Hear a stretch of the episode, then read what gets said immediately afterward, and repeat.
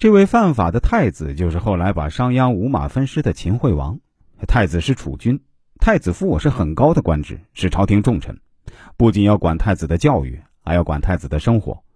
公子虔本人是秦孝公的哥哥，是王族重要人物。商鞅对太子父公子虔动了刑，并且对太子的另一位老师公孙贾施以穷刑，就是在脸上字字涂墨。那第一次对公子虔动了什么刑，史记没有讲明。但第二次公子虔违法违约，商鞅把公子虔的鼻子给割了。行之四年，公子虔复犯曰：“毙之。”对太子师公孙贾施以穷刑，割掉太子父公孙虔的鼻子，这是非常具有传播效应的行为艺术。每个行为都会实现病毒性传播的效果。秦孝公的哥哥。国君的哥哥的鼻子都可以被割掉，相信每个贵族、每个老百姓都会下意识的摸摸自己的鼻子，是不是？这位商鞅做事啊，不给人留后路，也不给自己留后路，精神上和正常人也不一样。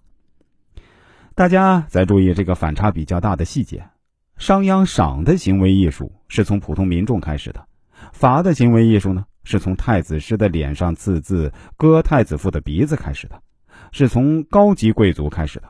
为什么？执法最难的，就是难在对贵族进行处罚。贵族本身有特权，又有血亲关系，法律到了贵族那里就得打折扣。何况还有刑不上士大夫的传统礼教。商鞅要让贵族服从法令，就从贵族开始，而且是动太子和秦孝公的哥哥开始的。这是国君以下最高的贵族阶层了。身份这么高的贵族都被刺脸、割鼻子，这就给所有贵族一个强烈的危险的信号：你必须听话，必须听从王令。商君书中强调一刑的原则。所谓一刑呢，是指刑法不分等级，叫做刑无等级。从朝廷的国卿、国相、将军、大夫、平民，有不从君王之令、违反朝廷禁令、扰乱君上制度的。一罪处死，绝不宽赦。君王之下，刑法面前人人平等，这就是一刑，又叫刑无等级。原文说：“所谓一刑者，刑无等级。